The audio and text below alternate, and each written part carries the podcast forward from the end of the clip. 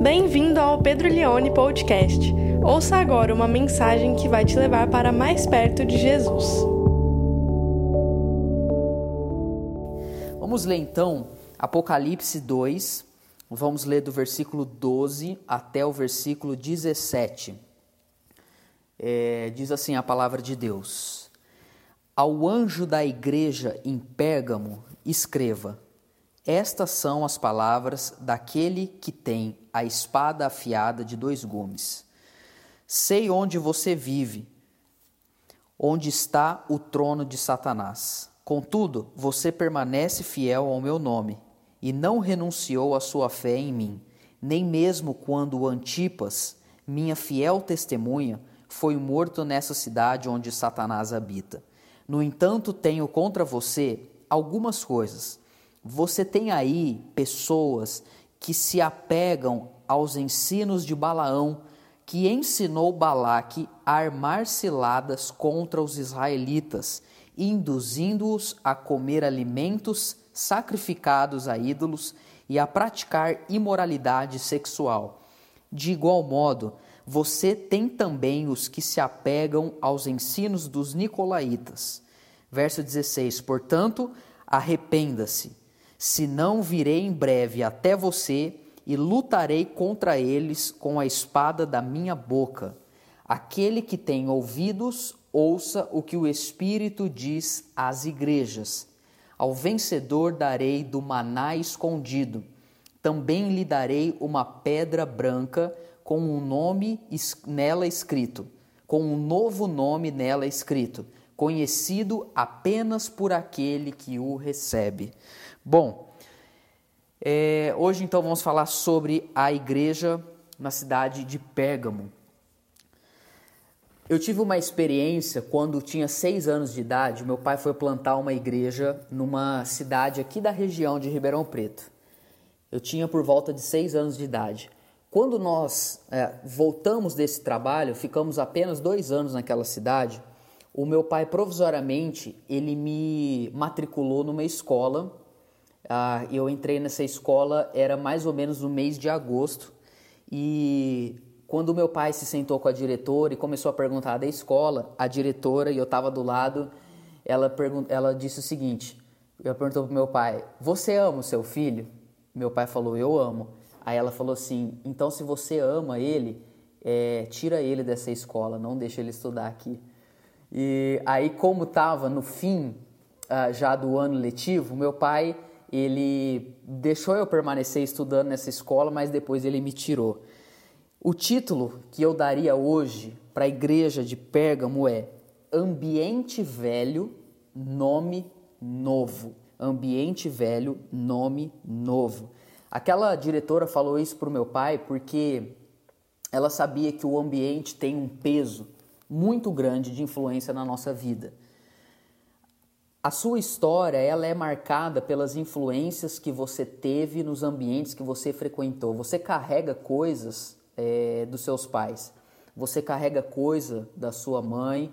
É engraçado porque a gente, quando é novo, a gente critica o nosso pai ou a nossa mãe e aponta vários defeitos deles, mas quando a gente se pega, a, a gente está igual eles. Eu vejo isso muito, não sei se você se compactua isso na sua história, mas eu vejo várias coisas que eu faço, assim, que eu, que eu zoava os meus pais, o meu pai, e hoje eu faço igual.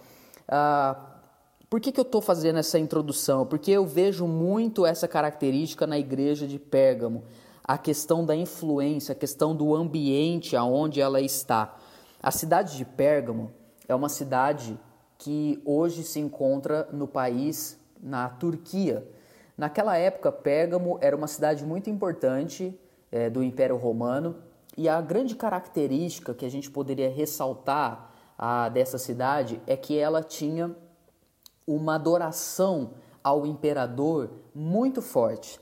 É sabido que naquela época o imperador romano ele era tido como um deus ah, e muitos cidadãos romanos cultuavam ao imperador e prestavam sacrifícios de animais a eles e os adoravam a cidade de Pérgamo é um destaque na adoração ao imperador, mas ela também, quando você estuda a história, tinha uma, uh, um monumento muito famoso que era um altar a Zeus. Não era necessariamente um templo a Zeus, mas era um altar muito suntuoso que várias pessoas da região da Ásia Menor iam para Pérgamo para adorar a Zeus.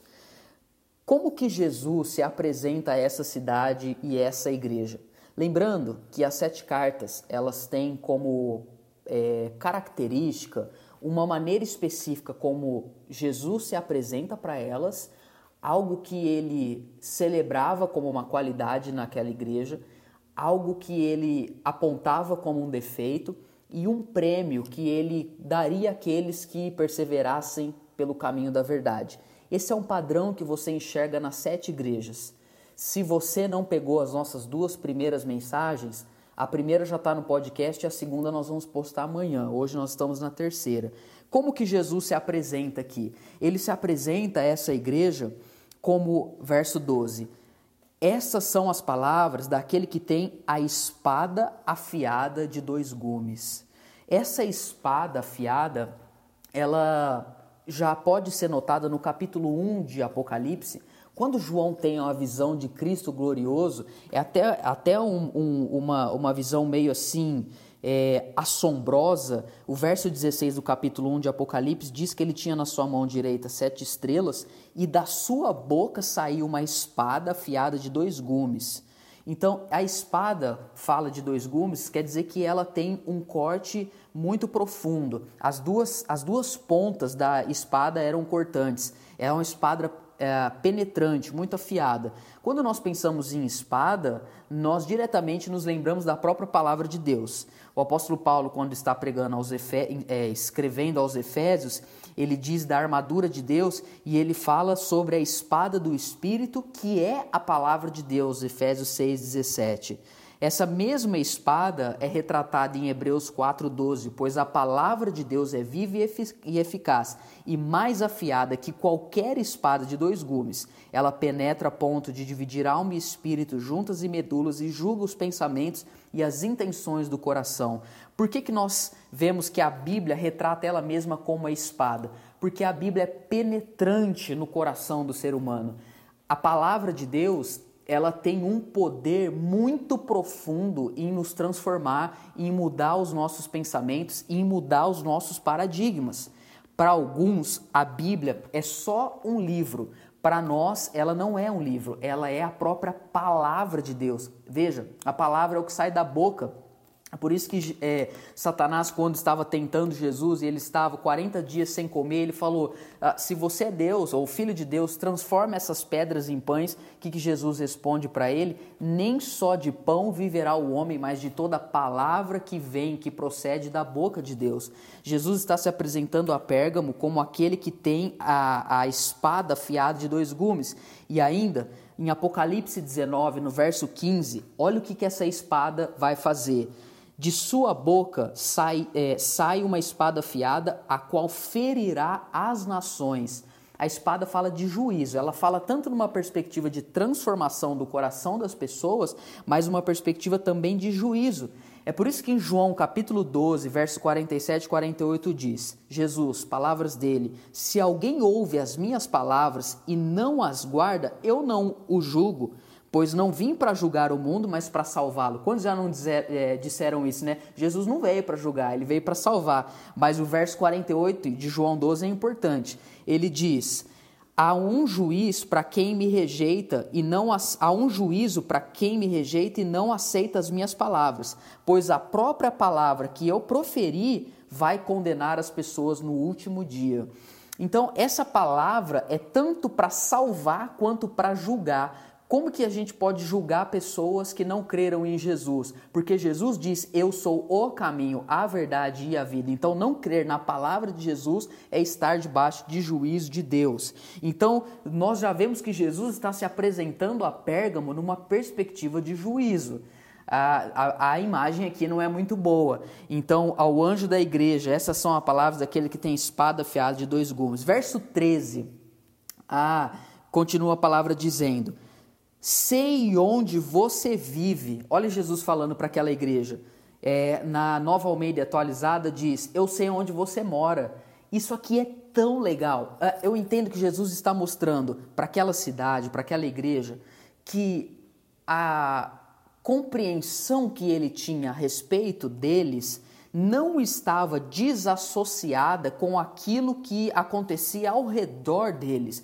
Jesus está dizendo: Eu sei a situação. Uh, do seu redor. Eu sei o lugar aonde você vive. É como se nós pudéssemos entender que Jesus ele sabe da realidade de cada um de nós. Você teve uma criação diferente da minha. A maneira com que Deus lida com você não está desassociada com as suas experiências de vida, com a sua criação, com o seu trabalho, com o lugar que você frequenta, com as pessoas que convivem ao seu redor. Então eu entendo isso. Jesus está dizendo: Eu sei aonde você vive, eu sei qual é a situação de vocês. Aí ele continua dizendo: onde você vive? E onde Pérgamo vivia? Qual era a realidade? Jesus, ele ah, chama e denomina aquele lugar como o trono de Satanás. Ah, no final do verso 13 ele vai dizer o lugar onde Satanás habita. Então a situação ali ela não era muito, ah, ela não era muito confortável. Por que, que isso é importante? É importante a gente entender que a nossa espiritualidade, ela não se dá no vácuo. A nossa espiritualidade, a nossa vida com Jesus e a maneira com que Jesus está trabalhando em nós, preste atenção, isso é muito importante, está diretamente ligada com aquilo que acontece ao nosso redor, com as nossas circunstâncias, com aquilo que nós estamos lidando dia após dia. E Jesus sabe disso, ele diz: sei aonde você vive. E agora ele vai ressaltar a qualidade da igreja. Ele vai dizer, é, contudo, apesar, né, apesar de você morar no lugar onde está o trono de Satanás, não sei se é o altar de Zeus ou o templo de culto ao imperador, mas isso não vem ao caso, ele diz: Você permanece fiel ao meu nome. Eu quero que você preste atenção aqui, meu nome. Nome é muito importante para a igreja de Pérgamo. Nome, Jesus está dizendo, mesmo você morando numa família, já estou aplicando, que não liga para mim, eu sei que você não nega o meu nome. Mesmo você trabalhando num lugar onde as pessoas não se importam, eu sei que você não nega o meu nome. Porque ele está dizendo, é, aquela igreja tinha isso como qualidade, ela permaneceu fiel a Jesus. O nome não é simplesmente ah, uma nomenclatura, mas é a própria essência, a própria pessoa. Atos 4,12, Pedro disse: Não há salvação em nenhum outro, pois debaixo do céu não há nenhum outro nome dado aos homens pelo qual devamos ser salvos. Quando Pedro e outros apóstolos curam pessoas em Atos, ah, os fariseus vêm questionar como que eles curaram, eles sabem que eles falam? Foi o nome que curou, o nome de Jesus. Então, é, ele está ressaltando o Senhor Jesus que aquela igreja estava sendo fiel a Ele, mesmo num lugar onde as pessoas é, eram ah, trono de Satanás. Agora, o que significa ser fiel ao nome. E aqui ele vai ressaltar um nome. Ele vai dizer no verso 3 ainda: Contudo, você permanece fiel ao meu nome, não renunciou à fé em mim. Aí ele vai citar uma pessoa, nem mesmo quando Antipas, minha fiel testemunha, foi morto nessa cidade onde Satanás habita. Já que ele está falando de nome, ele ressalta o nome. Quem foi Antipas? Não sabemos, mas foi alguém que imagino eu que foi um padrão de exemplo para aquela igreja, alguém que foi perseguido, alguém que foi executado, mas por permanecer fiel ao nome de Deus numa cidade hostil, numa cidade que era o trono de Satanás. O que seria nós sermos fiéis ao nome de Deus na realidade que nós vivemos hoje? Eu pensei e eu acho que a melhor forma de nós aplicarmos é que permanecer fiel ao nome de Jesus não significa simplesmente continuar falando, ah, eu creio em Jesus. Não, permanecer fiel ao nome de Jesus é que quando nós vivemos e tudo que nós fazemos é em primeiro lugar para Ele e não para outros nomes é que o nome dele, ou seja, a pessoa dele, é a maior força motriz da nossa vida. Não existe nenhum outro nome que é mais decisivo, mais ativo e que nos faz ter mais intencionalidade do que o nome de Jesus. É, é, eu sei que a maior parte de vocês sabem que a minha esposa está grávida. Infelizmente, estamos vivendo uma gestação é, exilados, mas é, a nossa filha não nasceu, mas o nome dela já é muito importante para mim. Nós escolhemos um nome significativo, um nome que é importante para nós e vamos dar o nome dela de Glória.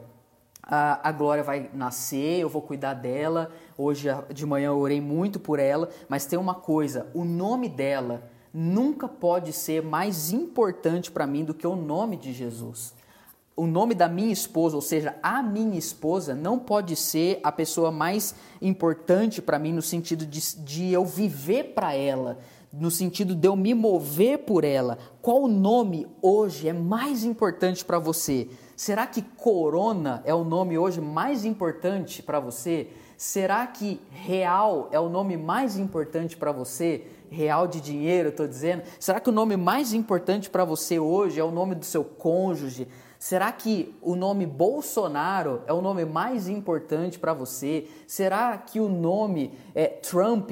É, entenda o que eu estou dizendo. Qual é o nome mais decisivo que mais tem, obtém a nossa fidelidade. Jesus está dizendo: vocês têm algo de bom, vocês permaneceram fiéis ao meu nome, assim como Antipas. Antipas teve o nome dele marcado na história. Sabe por quê? Um nome que vale a pena lembrar é aquele pelo qual viveu para aquilo que é eterno. Vale a pena lembrar do seu nome quando você não mais estiver aqui nessa terra, se você tiver vivido pelo nome de Jesus Cristo, que é o nome eterno, que é o nome daquele que é o nosso Senhor e Salvador. Ok, vamos caminhar para o verso 14. Tudo indo muito bem, mas Jesus ele sempre tem algo a corrigir na sua igreja. E ele diz: No entanto, Contra você, eu tenho algumas coisas.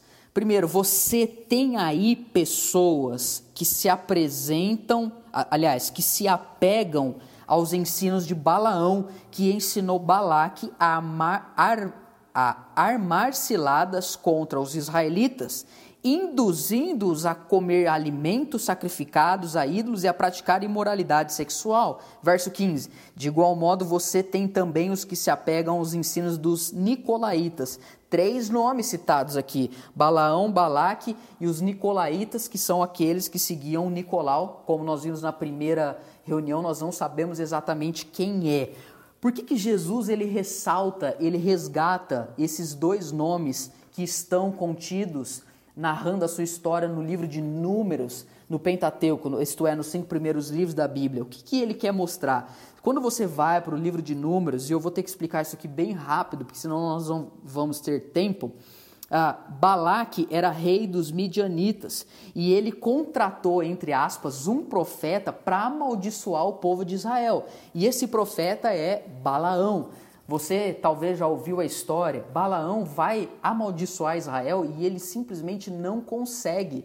É, ele não tem o poder de amaldiçoar aquela nação. Porém, Balaão ele conseguiu a, a proporcionar é, um, vamos dizer assim, um escape para prejudicar o povo de Israel ele induziu, ele criou uma espécie de armadilha para que os homens de Israel se prostituíssem e tivessem relações sexuais com as mulheres midianitas. E isso trouxe um, um episódio muito triste na história de Israel. Eles ainda estavam no deserto, não tinham entrado em Canaã. 24 mil pessoas morreram debaixo do juízo de Deus por causa desse ato de desobediência. Balaão ele teve essa, essa maldade eh, barra ah, inteligente, vamos dizer assim, de conseguir criar essa armadilha para levar o povo hebreu a pecar. Quando Jesus diz isso, ele está querendo dizer aí no verso 14, volta comigo. Tenho contra você algumas coisas. Você tem aí pessoas, olha que interessante, no ambiente aí da igreja de vocês, convivendo junto com vocês, tem um povo aí misturado ah, que apega aos ensinos de Balaão que ensinou Balaque a armar ciladas contra os israelitas, induzindo eles a cometer, a, a comer alimentos sacrific, é, sacrificados a ídolos e praticar imoralidade sexual. O que Jesus está querendo dizer? Jesus está usando ah, um acontecimento do Antigo Testamento para mostrar uma realidade que estava acontecendo naquela igreja. E existia infiltrado naquela igreja líderes que estavam criando armadilhas isto é, ensinamentos sutis, errados, doutrinas erradas que estavam levando as pessoas a pecarem contra Deus. Sabe por quê?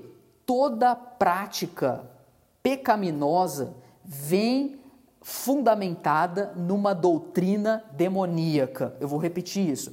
Toda prática pecaminosa vem fundamentada num ensino é, maculado, num ensino misturado, num, vamos dizer assim, num evangelho adulterado. E naquela ah, situação ali, era algum tipo de doutrina, e eu poderia falar mais sobre ela, mas também não tenho tempo, que levava as pessoas a pensar que Deus só se importava com aquilo que era espiritual na vida delas e por isso elas podiam ter relação sexual com prostitutas, com prostitutas cultuais que eram muito comuns naquela época e esse ensino estava sendo propagado e diluído ali na igreja de Pérgamo e estava levando muitas pessoas a pecarem. Era um ensino que era uma cilada, é por isso que é usado esse termo aqui. E Jesus está dizendo que ele está bravo com aquela igreja porque esse povo estava ali no meio e eles não estavam fazendo nada. Então, nós já vimos em num outro episódio uma igreja que, que era a igreja de Éfeso, que tinha uma doutrina fundamental. Jesus fala, né? Vocês não toleram o ensino dos nicolaítas, mas eles não tinham mais amor. Nesse caso aqui, talvez Pérgamo amava uns aos outros, mas já não tinha mais a verdade, já não tinha mais a doutrina. Uma prática de vida que agrada a Deus está fundamentada no ensino que é correto. O que Jesus está dizendo é, para essa igreja é que eles não poderiam tolerar esses ensinamentos errados. Por quê? Porque um ambiente contaminado, ele tende a nos levar a, a pecarmos. Agora, o verso 16, e nós estamos caminhando aqui, vai nos ensinar o que, que Jesus espera daquela igreja. E é interessante a maneira com que ele está dizendo aqui, porque, veja, tinha muitas pessoas dentro da mesma igreja é, eu chamei você para o verso 16, mas eu já vou para ele. Dentro da mesma igreja, tinha pessoas que eram fiéis. E dentro da mesma igreja, tinham pessoas que estavam cedendo aos ensinos errados. E é interessante que Jesus se dirige para ela de uma maneira, de, em um bloco só. Ele está dizendo no verso 16: arrependa-se.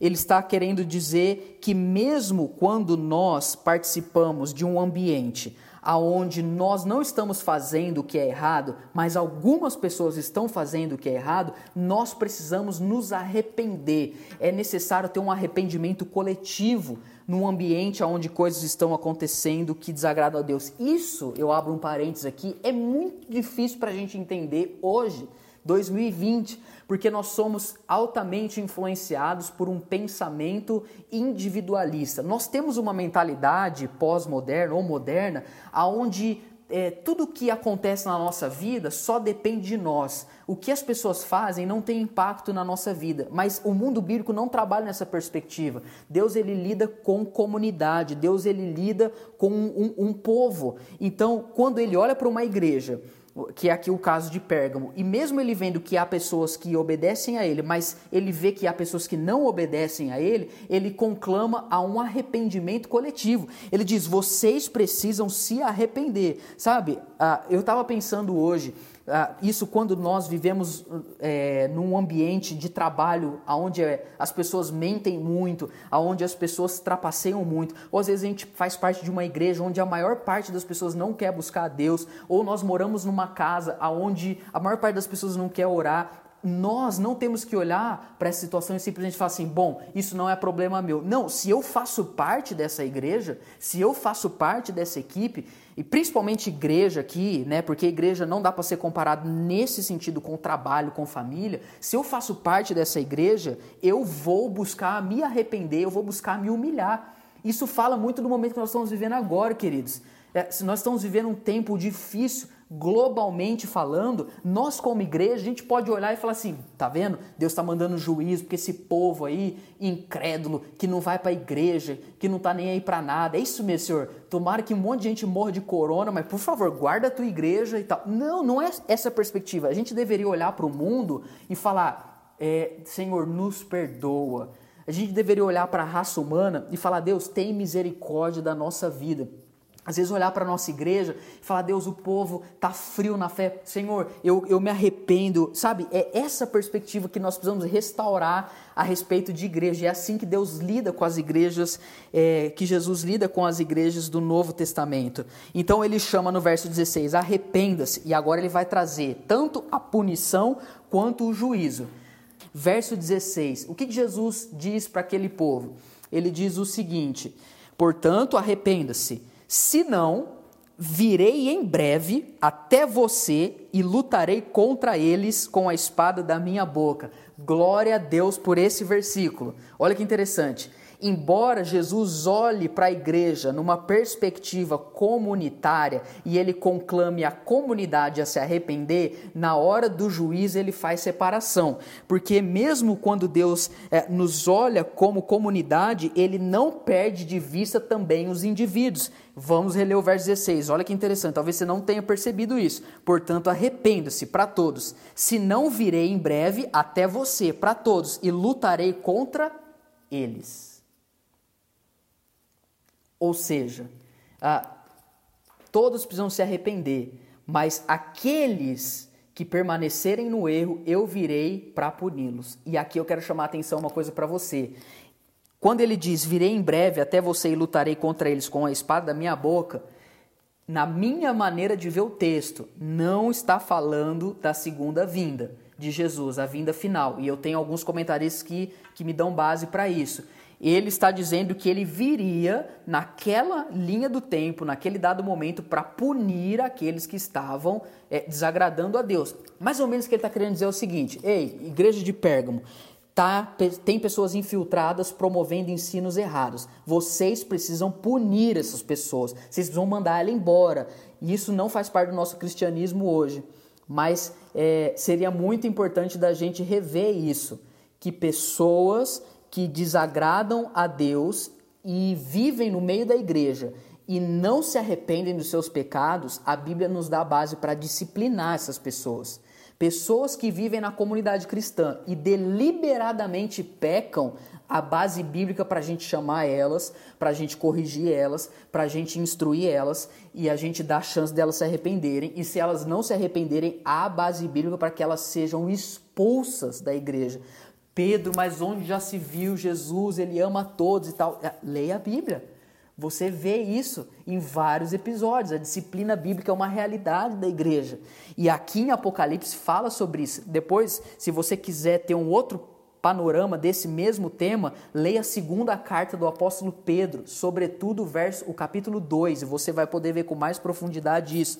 Então ele está dizendo: se você não fizer, eu mesmo vou aí. E tem mais, eu vou com a minha espada, eu vou com o meu juízo, porque Jesus, ele purifica a igreja dele. A igreja é dele. A igreja de Jesus, ela é pertencente a ele, ele não vai a, deixar com que ela viva de maneira impura. Por isso, eu penso que, em partes, o que nós estamos vivendo em dias atuais, existe sim uma perspectiva de juízo de Deus. Ainda que alguns teólogos e pastores de renome tenham postado falando isso, a, a nossa teologia ela super entende Deus trabalhar é, com o seu povo de maneira que a dor é um agente pedagógico. Deus faz isso, ele corrige porque ele nos ama. A Bíblia nos dá isso, nos dá essa base. Não é que Deus tem prazer em punir, mas ele usa a punição, ele usa o juízo como uma chance para que as pessoas se arrependam. Quantas pessoas não vinham fazendo parte de uma igreja onde uma parte buscava Deus e as outras não? Uma parte orava, as outras não. Uma parte buscava santidade, uma parte não. Uma parte evangelizava, outra não. Uma parte era fiel a Deus, outra não. Deus ele vem e ele traz no meio da igreja dele isso. Por isso que vai terminar dizendo: ouça o que o Espírito diz às igrejas. Verso 17, último que nós estamos uh, lendo agora. Veja, você vai reparar isso, que ele sempre começa no singular, ele está falando a igreja de Pérgamo escreva, mas ele sempre termina no plural. Ouça o que o Espírito diz às igrejas, porque nós podemos aprender com aquilo que ele ensinou para outras igrejas. E aí ele vai dizer: se por um lado ele vai punir uh, aqueles que não se arrependeram, ele vai recompensar. E aí o verso 17 diz: Ao vencedor, e aqui tem duas simbologias. Uma que remete à cultura hebraica e a outra que remete a uma cultura, vamos dizer assim, pagã, uma cultura mais é, ali de Roma. Então ele vai dizer: Ao vencedor darei do maná escondido. E também lhe darei uma pedra branca, em algumas versões, uma pedrinha com um novo nome nela escrito, conhecido apenas por aquele que recebe. Essas duas terminologias são muito interessantes. Qual é a recompensa para aqueles que permaneceram fiel? Primeiro ele diz o maná. Então ele está trazendo aqui para a igreja a alusão de um alimento que por 40 anos manteve o povo no deserto vivo esse alimento caía do céu, esse alimento era fonte de provisão para o povo de Israel. Tem um texto onde Deus fala para Moisés guardar o pote de um, um pote com maná dentro da arca uh, da aliança para aquilo ser levado para as próximas gerações. Talvez esse maná escondido tenha alguma coisa a ver com esse maná, mas isso aqui é só uma, uma reflexão, não necessariamente sobre isso. Mas o maná escondido, a gente poderia fazer uma interpretação. Que prêmio é esse? O maná fala de sustento, o maná fala de provisão. Deus está dizendo: aquele que realmente me obedece, eu vou prover a vida dele eu vou cuidar dele, eu vou, eu vou renovar ele, mesmo vivendo num ambiente hostil, aonde outras pessoas não querem, mas eu internamente estou cuidando dele. É o Espírito Santo. Veja, você trabalha numa empresa onde tem várias pessoas, você congrega numa igreja onde tem várias pessoas. Aos olhos de todos, talvez você é, seja mais um e você não seja alguém que busque mais ou menos, mas Deus conhece o nosso coração e aqueles que buscam e obedecem Ele, Ele lida de uma maneira ativa, nos fortalecendo, nos gerando esperança, cuidando das nossas vidas. O maná escondido fala disso. Aquele que permanece obediente, eu mesmo lido com ele e cuido dele. O maná escondido, sustento divino. E segunda coisa que ele diz, ele usa aqui uma ilustração que tem a ver não com o contexto hebraico, mas com essa pedra branca, que tem mais a ver com a realidade ali da Ásia Menor. Essa pedra branca também não há um consenso. Alguns dizem que era uma pedra que algum vencedor de uma disputa olímpica de um esporte recebia. Outros dizem que era uma pedra branca, que é quando alguém estava no tribunal. Se a pessoa fosse absolvida, uma pedrinha pequena branca ela era dada para ela como um símbolo da absolvição, ou se ela fosse condenada, ela recebia uma, uma pedra negra para é, representar que ela havia sido é, punida, mas nós não sabemos exatamente o que é isso.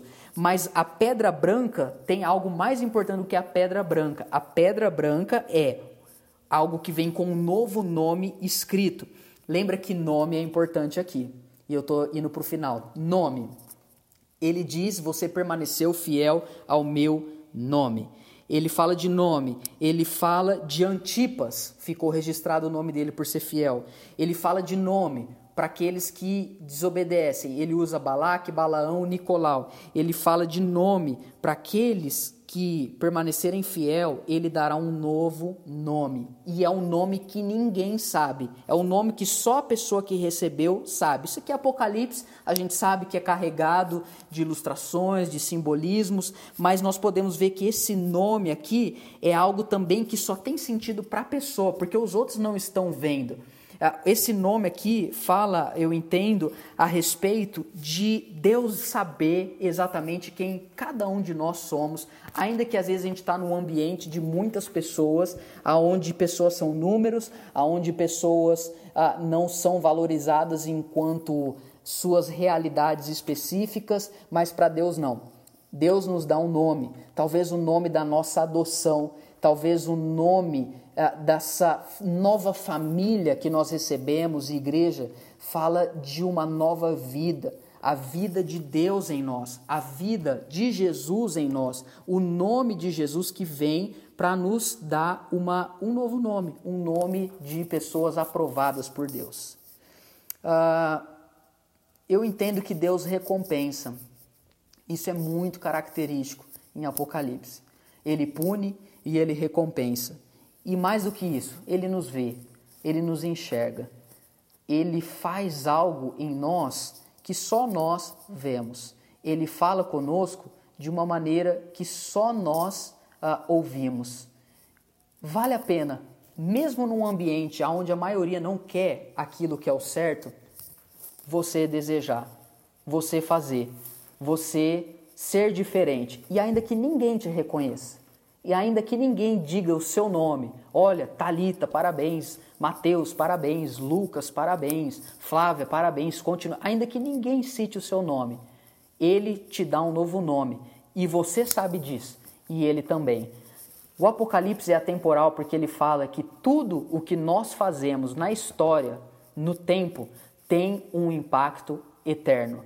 Que o nosso nome seja como o de Antipas, que o nosso nome fique memorizado, gravado e relembrado como o nome de uma pessoa que viveu para propagar, para amar e para servir o nome daquele que está acima de todos os outros nomes, o nome de Jesus. Eu oro, Pai, para que o Senhor nos dê esse privilégio de vivermos para te agradar, para te obedecer e nos arrependemos e pedimos, sara, Deus, a nossa terra, a nossa nação, a nossa igreja, a nossa família. Em nome de Jesus. Amém. Você ouviu o Pedro Leone Podcast. Compartilhe essa mensagem com seus amigos e até logo!